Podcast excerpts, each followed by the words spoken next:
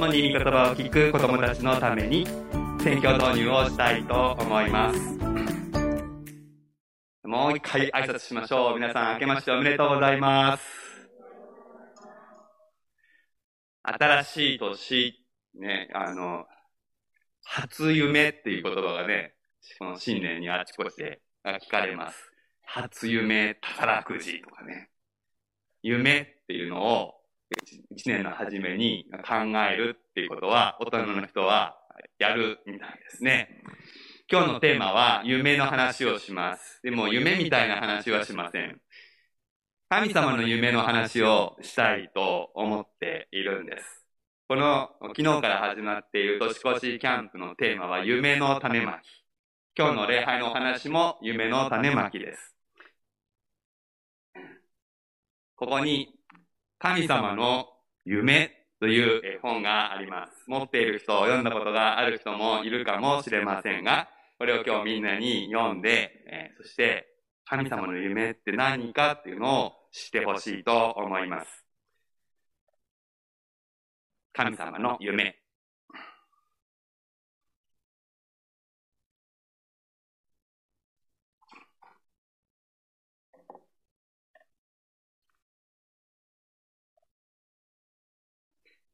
神様の子供である君に尋ねよう。君が思い描く素敵な夢って何だろう。空いっぱいに広がる素敵な虹の夢かな。自分の思い通りに何でも自由にできること。それとも、いくらちびっこだとしても、大人のようにちゃんと扱ってもらうことかな。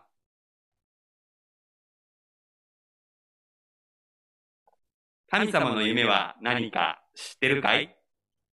さあみんな目を閉じて心の中で思い描いてごらん。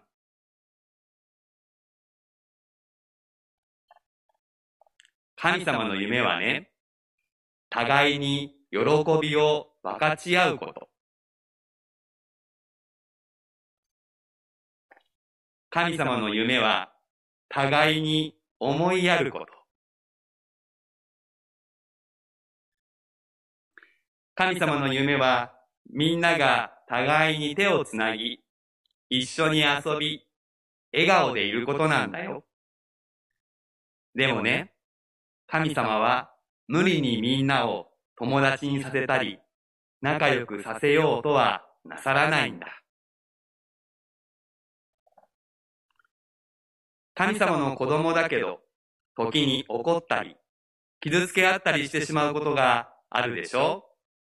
その時は悲しくなったり、一人ぼっちになったような気持ちになるものだね。時々泣いたりするけど、そんな時は神様も一緒に泣いているんだ。でも、ごめんなさいをしたり、許してあげたりする時は、自分たちの涙だけではなくて、神様の涙を拭うことにもなるんだよ。私たち一人一人の中には、神様の心のかけらがあるんだよ。そして、みんなが互いを大切にし合うとき、神様の心のかけらは集まって、一つのものになるんだ。神様の夢は、私たちがみんな、兄弟姉妹なんだって気づくこと。もちろん、君と私も。たとえママとパパが違っていても、遠く離れたところに住んでいても。話す言葉や神様への話し方が違っていても、目の色や肌の色が違っていても、君が大きくて私が小さくても、君の鼻が小さくて私の鼻が大きくてもね。神様の子供である君に尋ねてみよう。神様の夢はどうすれば叶うか知ってるかい？それはとっても簡単なこと。分け合ったり、大切にしたり、思いやったりするなら、手をつないだり、遊んだり、笑ったりするなら、私たちみんな神様の子供だから、みんなは一つの家族なんだって気づくなら、その時、神様の夢は叶うんだよ。さあ、神様の夢が叶うように手伝ってくれないかい？君に秘密を教えてあげよう。そう。君が手伝ってくれるとね、神様はあの虹のような笑顔になるんだって。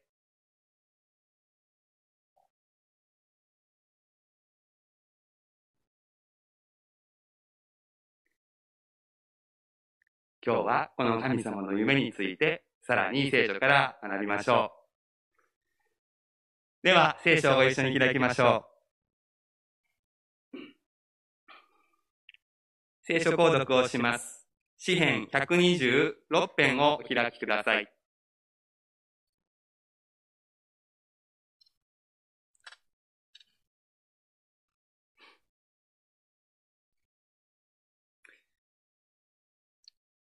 詩編126編は6節まであります。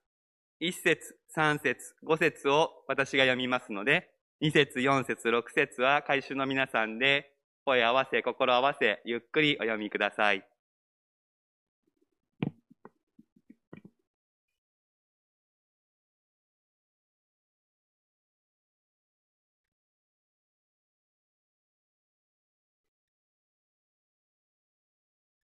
旧約聖書の1072ページです。ごめんなさい。修法は1079と書いてありますが、1072ページです。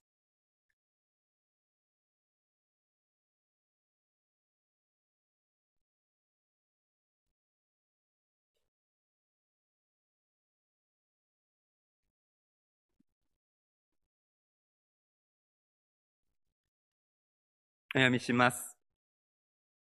詩編126編、都のぼりの歌。主がシオンを復興してくださったとき、私たちは夢を見ているもののようであった。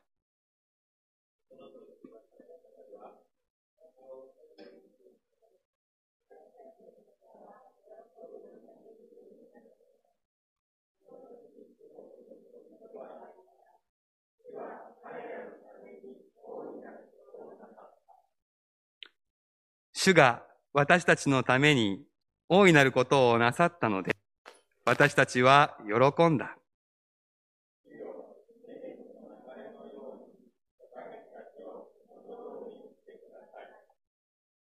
涙とともに種をまく者は、喜び叫びながら刈り取る。泣きながら出ていく者は、束を抱え、喜び叫びながら帰ってくる。夢の種まきと題して、御言葉を取り次ぎます。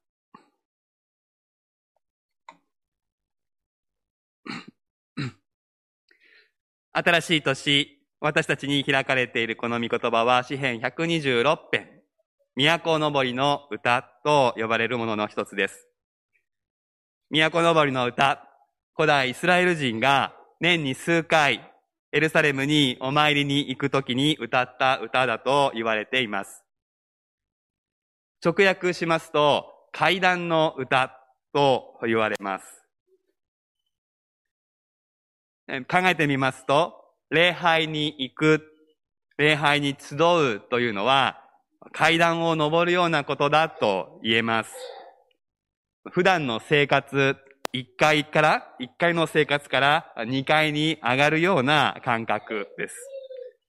古代イスラエル人は年に数回だけ2階に登ったわけですけれども、私たち新約の民は毎週2階に上がる機会があるわけです。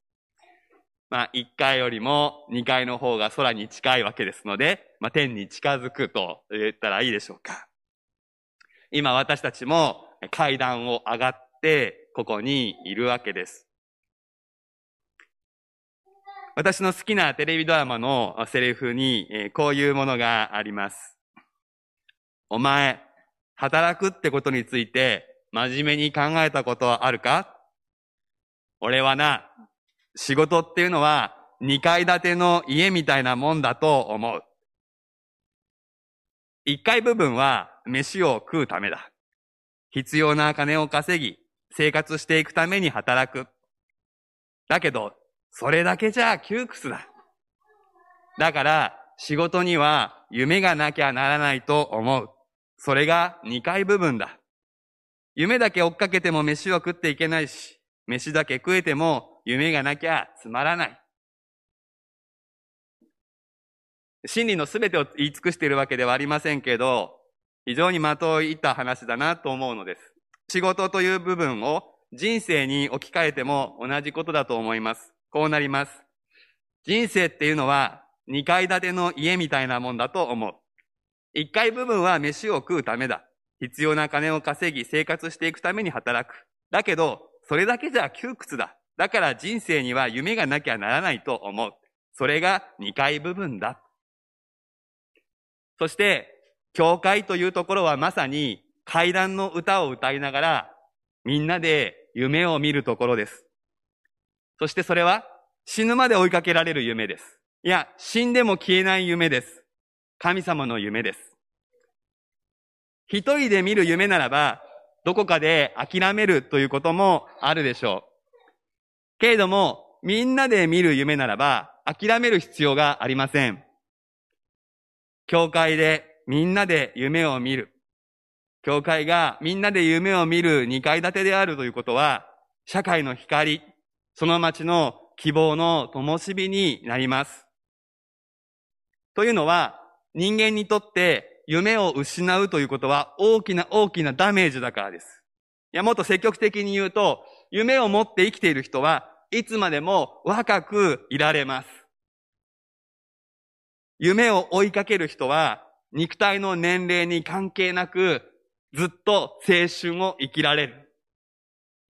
私たちはそういう人を知っていますね。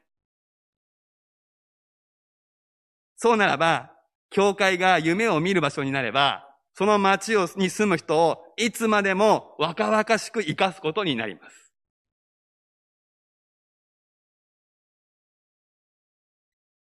これから社会に出ていく若い人たち、子供たちは自分の夢を持っているでしょうか？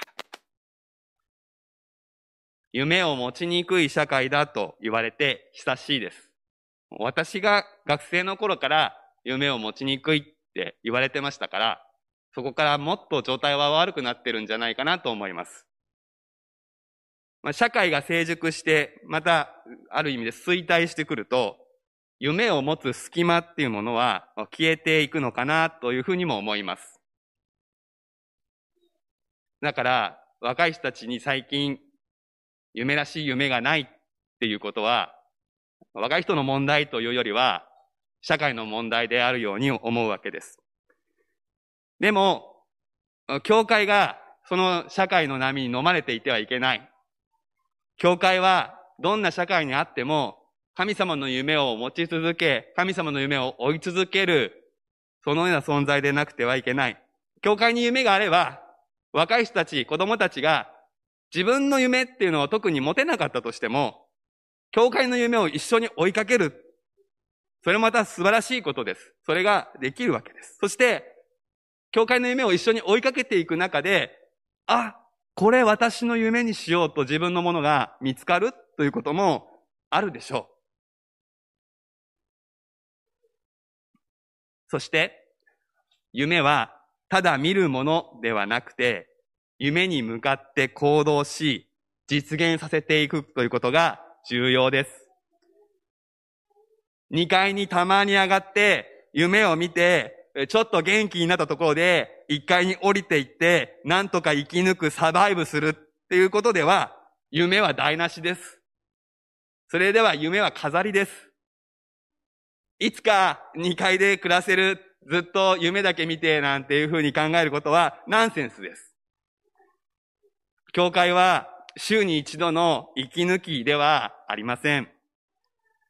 何か週に一度階段を登って天国の空気を吸って、後の6日は息を止めるようにして耐えて生きる。もし、そんな生き方をしている人がいたら、それが人生だ、それがクリスチャンライフだとイメージしている人がいたら、今すぐ考え直した方が良いでしょう。夢は叶えるためにあります。一回で養った力で、二階で見た夢を実現させ、夢が一階に降りてくるようにするのです。そしてさらに大きな夢を二階で見るようにするのです。いや、二階建てなんて小さなこと言わず、三階を作ったっていいでしょう。そして、そのために必要なことは単純明快です。種をまくことです。種をまかなければ、絶対に夢は叶いません。種をまかなければ、どんなに祈っても夢は叶いません。その祈りとは聖書の言う祈りではありません。種をまかずに祈るのは何か別の宗教のものだと言っていいでしょう。しかし、種をまくならば、神様の願う夢に共鳴して、神様に託された夢の種をまくならば、それは現実になります。126編一節。主がシオンを復興してくださったとき、私たちは夢を見ているもののようであった。その時私たちの口は笑いで満たされ、私たちの舌は喜びの叫びで満たされた。シオンの復興という言葉があります。徹底的に破壊された街に人が住むようになり、活気が戻り、礼拝が再開され、街が平和と正義によって保たれる。これがユダヤ人の夢であり、また神様の夢のシンボルとなりました。バビロンによって完膚なきまでに破壊されたのに、そこに民が戻ってきて、町が再建され、神殿ができ、礼拝が始まる。これは実際に歴史の中で起こりました。それはもう奇跡としか言いようのない出来事でした。そんなこと絶対に起こらない。もうユダヤ人は消えてなくなり、シオンは全く廃墟となるか、全く別物の町になると、そう思われていた。それが人間の予測でした。しかし、事実は違いました。当のユダヤ人にとっても信じられないことが起こったので、笑うしかなかったんです。そう。100歳になった人間に子供が生まれることを信じられずに笑ってしまったあの夫婦を祖先に持つ民は、預言者の語る夢を信じられなかった。しかしそれは現実になりました。もっとも、シオンの復興は完全に成就したわけではありません。この歌は、シオンの復興が道半ばであるということを知っている者たちが歌った歌です。素晴らしいことが起こった。しかし、まだ完成していない。だから、彼らは喜びつつもさらに祈ったのです。主よ、ネゲブの流れのように私たちを元通りにしてください。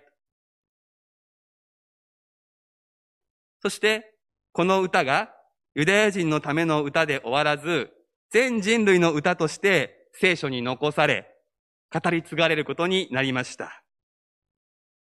シオンの復興、このキーワードは、ユダヤ人の夢で終わらずに、世界全体の復興のシンボルとなったんです。目視録を読んだことのある人は、その一番最後、新しい天と新しい地が、新しいエルサレムとして、シオンの復興が完全に成就した姿として描かれているということを私たち知っていいでしょう。世界が回復する。世界が元通りになる。人間の悪と罪で破壊される前に持っていた輝きが取り戻され、いや、それ以上の栄光に包まれる。あらゆる悲しみが乗り越えられて、あらゆる痛みが癒されて、人々が互いに喜びを分かち合い、互いを思い合い、互いに手をつなぎ、一緒に遊び、笑顔でいるようになること。シオンの復興、それにはここまでの意味が込められています。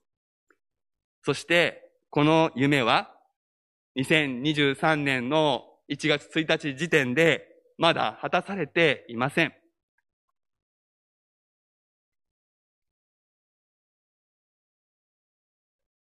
この夢を私たちタンポポ教会は、府中市がキリスト教都市と呼ばれるようになること、こう表現しています。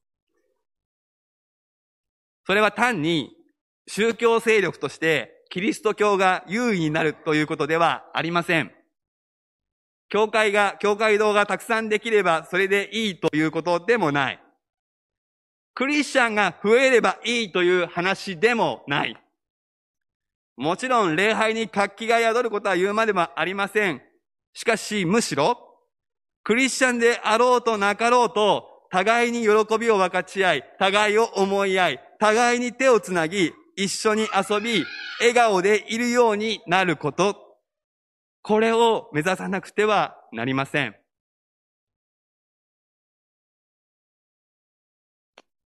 クリスチャンでなきゃって私たちの中に条件をつけて、キリスト教都市を目指していったならば、その夢は薄汚れてしまいます。誤解のないように申し上げます。救われなくていいという意味でもありません。クリスチャンにならなくてもそれでいいというわけではありません。でも、クリスチャンであるかないかで、私たちが人を区別し、差別するようなあり方で、街に関わるということは、絶対にあってはいけないことです。そんな区別など気にせずに、喜びを分かち合い、思い合い、手をつなぎ、一緒に遊び、笑顔にいるようになる。そのことを目指して私たちは歩んでいくのです。考えてみれば当たり前のことです。家族の中にクリスチャンである人がいて、そうでない人がいたときに、そこに区別をするでしょうかクリスチャンにならないとおご飯あげないよ、なんてやったら虐待です。一つの家族としてクリスチャンであってほしいという願いを持ちながらも、そんなこと関係なく愛するのではないですか。町全体を一つの家族として考えたら、その人の宗教が何であるかに関わらず私たちは愛することができるし、愛し合うことだってできるはずです。キリスト教都市と呼ばれる世界はクリスチャンが生きやすい場所ではありません。クリスチャンでない人も幸せになる場所です。そんなことを実現するんでしょうか？それは無理というもの、私たちの心の内には、そんな苦笑いが起こるのではないでしょうか？それは100歳の女性が妊娠するよりも、はるかに信じがたいと。そうでしょう。でも、夢はそれくらい大きくないと見る価値もないのではないでしょうか。そして、聖書の物語を真正面から受け止めるなら、私たちはこのことを信じる。このことを言い切る。神の力を聖書に記された通り差し引きせずに信じるならば、神様に不可能はないと言い切ることができます。神様は必ず私たちの目の前に夢のような出来事が実現した光景を見せてくださるんです。私たちの寿命がたとえ途切れても関係ありません。私たちは蘇りますから。神様の夢が教会の夢となって引き継がれていくならば、必ず世界の回復は起こります。そして私たちは笑いに満たされて、喜びで顎が外れるほどになるでしょう。そしてそのために必要なことは単純明快です。種をまくことです。種をまかなければ絶対に夢は叶いません。種をまかなければどんなに祈っても夢は叶いません。しかし、種をまくならば、神様の願う夢に共鳴して神様に託された夢の種をまくならば、それは現実になります。神様の夢は私たちを通して実現するからです。長い間、キリスト教会はこのことを忘れてきたのかもしれないと最近思っています。神様にいろいろ願うのですが、人間は何もしないんです。聖書の神様がどのように働くのかを聖書から学んでいるはずの教会が、見当外れな祈りを捧げているということがあり得る。というのは、この詩篇126編の翻訳にも、どうも誤った考え方が入り込んでいる感じがするんです。私はこの翻訳に不満を持っています。ただ幸い、この新海訳聖書には、その不満というか、ちょっと違うかもしれないっていうヒントは、客中に書いてくれているので、まだ望みがありますけど、2節と3節に微妙に言葉を変えて二度歌われる言葉を見てください。主は彼らのために大いなることをなさった。主が私たちのために大いなることをなさったので、私たちは喜んだ。書いてあります。二節っていうのは、違法人からの評価なんです。三節は自分たちの自負です。私の不満は、彼らのためにとか、私たちのためにと訳されている部分です。英語の翻訳も含めて数多くの翻訳を見ましたが、大体この訳です。でも、ヘブル語を開いてヘブル語の初心者でもこの翻訳はなんかおかしいってことに気づくレベルでおかしいんです。というのは、ここで使われている言葉、イムという前置詞なんですけど、意味は共にとか、英語で言ったら with なんですよ。皆さんよく知ってるインマヌエルのインなんですよ。もちろん辞書の意味をそのまま当てはめるのはいつでもいい翻訳だというふうには言えないんです。でも、ためにって言いたい、それが言いたいことなら別の言葉いくらもあるわけですけど、意味が使われてるんです。だから直訳するとこうなります。主は彼らと共に大いなることをなさった。主は私たちと共に大いなることをなさった。新化薬の客中も月々を見てる方は、下の方にそのことが直訳私たちと共にって書いてあります。これはちょっといい希望の兆し。でも、この翻訳が取られてこなかった教会の歴史があるってことです。文脈に照らして、聖書全体の神学に照らして、もしこれがふさわしくないというのであれば、別の翻訳、ためにでいいということも出てくるでしょう。でも、全くもってそんなことはない。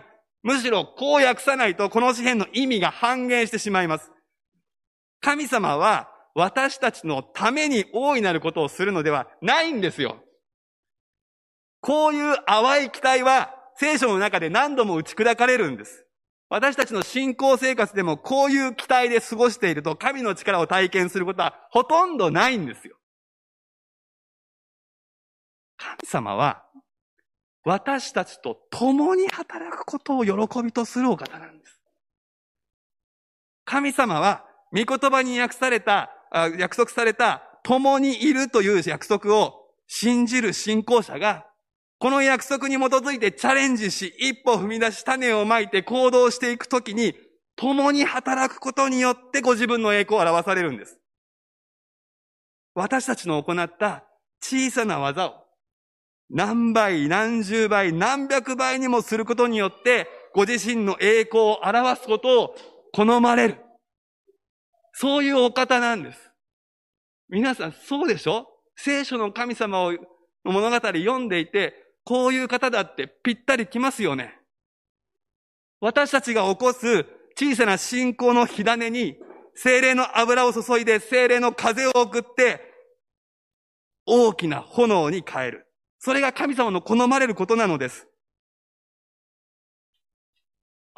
五千人の給食の時にイエス様が何をしたか。5つのパンと2匹の魚を用いたんですよね。もう数を数えば、例を挙げればいとまがないでしょう。神様イエス様はこういう方なんです。それなのに私たちは何か突っ立って天を仰いで、主は私たちのために大いなることをって期待して祈って何もしないでいる。2階で祈って、すぐ1階に降りて、現実という日々を繰り返してしまうのではないか。するべきことは2階で祈りのうちに種を得て、これを握って1階に種をまくことです。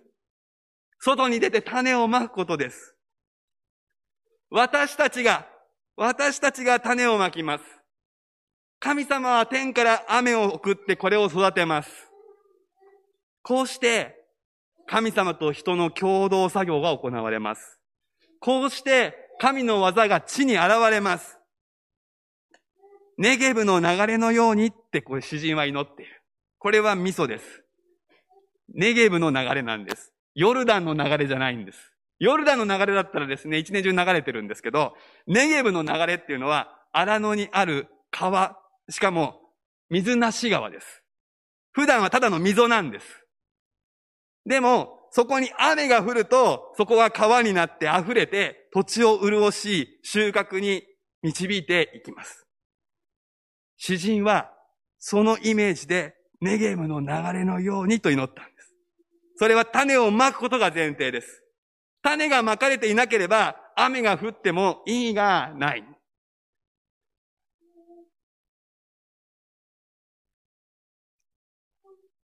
いいでしょうか。種をまくというと、クリスチャン生活の長い人ほど、何か福音を直接口で伝えることだっていうすり替え、あるいはすり込みを持って聞いてしまうかもしれません。私はそんなことを言っていません。シオンの復興のため、世界の回復のための種というのは、ただの口先の言葉ではなくて、もっと苦労の多い、地道な愛の技という種によって起こります。皆さん、皆さんの肉の家族のために、親族のために、皆さんにできることがまだまだたくさんあります。回ってない家事に気づいたら率先してやる。これまで以上に心を込めてする。笑顔を絶やさない努力をする。そしてそのために家族を許す。それは誰も評価しないかもしれないし、しんどいと思うことかもしれないけれど、これが私たちに託されている愛の種の一つ。一人暮らしであるならば、同じ立場にいる人のために、その人が笑顔になるためにできることがいくらもあります。神様の夢がちゃんと見えていれば、そこに向かうためにできることは、一人一人想像力を持ってクリエイティブに考え出すことができます。たとえ病気になっても、同じ病気の人のために愛の種をまくことができるでしょう。そして、教会として地域の笑顔が増えるために力を合わせて働く。愛の種のまき方は考えればいくらもあるんです。聖書を語るっていうのはおじけづいてしまうでしょう。当然です。難しいです。だしく語りたいと思えば思うほど言えなくなる。だから私には種まきはできません。なんて言う人がいるかもしれない。あるいは、どこかの偉い先生が書いたトラクトをいっぱい配ることが種まきだ。私たちそういう文化の中に育ってきたかもしれない。でも、その時私たちの頭は何も動いてない。頭と心が動いたら、町の人のために本当に役に立つのは何だろうこの町の人たちがもっと笑顔になるためには何したらいいだろう考えられるはずですよ。そして、やってみることが大事です。それは、皆さんの時間と労力というのを使います。それがまさに種です。でもその時間、労力、それを愛を持って、そして祈りを込めて、まくんです。もちろんそれはあなたの時間です。あなたの労力ですから、あなたが好きなようにしてよい。自分のために取っておくこともできます。でも、取っておくだけならばそれで終わります。けれども、負けば、失います。一時的には消耗します。しかし、負けば、負けば増えて帰ってきます。種まきには涙がつきものです。それが嫌だとすれば、何も得られないんです。それがこの世界の基本原則です。まかないものを刈り取ることはできないんです。そして種まきは私たちを忍耐強くします。小学生でも種まきをしたら、その後何しなきゃいけないかはわかります。水をあげたりしながら、ただ待つんです。蒔いた種がすぐに芽を出すなんてことはありえません。蒔いた種が芽出さないかなってほじくり返せば、種は死にます。同じように、愛の技を種として蒔いたならば、もうそのことを忘れるほどに次の畑に次の種に心を向けていかなくちゃいけません。私たちは見返りをすぐに期待する愚かさを捨てなくてはいけない。種をまき、雨を待ち、水をやり、雑草を抜き、肥やしを与える。愛して、愛して、愛するんです。いや、失敗もあるでしょう。愛したつもりがありがた迷惑だったとか。でも、挑戦して失敗したら、その涙は必ず次につながる。何にもしないで何も得られないと言って泣くことよりも何倍も価値がある。何万倍も価値がある。そう思いませんか？そして、私たちのまく種はつきません。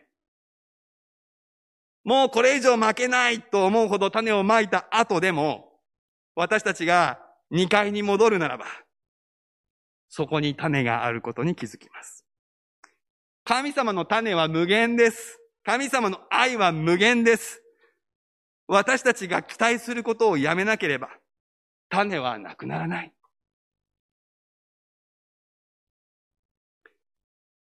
旧約聖書の奇跡の物語の中で私が好きなのは、この粉が最後で、この油が最後で、これを食べて私たちは死のうとしていますっていうやもめに、預言者がありったけの器を借りてきなさいって言って、方々に器を集めて、その器に油を注いでいくとどんどんどんどん油が増えていって、だけど器がもうなくなる器のストックが出てくるのがもうない、そこで油は止まるんですね。面白い奇跡だな、神様面白いことなさるなと思うんです。私たちが期待することをやめるときに、そこで神様の供給も止まるんですよ。私たちが期待することをやめなければ、この壺にも、ここにも入れてください、ここにも入れてください。使いますから。これでパン焼いて街の人に配りますから。私たち食べるだけじゃなくて、もうみんなに配りますから。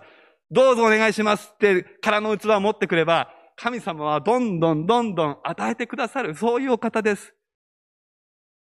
やっと気づいたか一緒にやりたかったんだ神様はそうやって私たちに風を、雨を、油を送ってくださるでしょう。最後に私たちの多くが知っている子供賛美を改めて紹介して、歌詞を噛み締めて、この一年の、いや、これからのタンポポのテーマソング、階段を登る歌にしたいと思っています。スマイルという曲です。スマイル、君の素敵な笑顔で。スマイル、愛の種をまこうよ。やがて芽を出し、街中を埋め尽くす。微笑み色の花たちさ。 Joy、喜び分け合って。 Joy、世界中に広げよう。弾む心が灰色の雲を空の彼方へ吹き飛ばすよ。いつでも神様、君のことを見ている。寂しくなんかないよ。みんな神様の子供だから。お祈りしましょう。神様、涙と共に種をまく者は喜び叫びながら帰ってくると。いい言葉で教えてくださってありがとうございます。まく種を与えてくださる神様、私たちの手に愛の種を与えてください。いや、すでに与えられていることに気づかせてください。そして私たちが、この種を神様の夢に向かってまくことができるものとしてください。どうか神様、神様が私たちのために何かをしてくださるのを待つ信仰ではなくて、神様が私たちと共に行動することを喜ばれる方であると信じて、私たちが行動することができるようにしてください。神様の夢を教会全体で追いかけることができるように、この年私たちをさらに一歩前へと押し出してください。イエス様の皆でお祈りします。アーメン。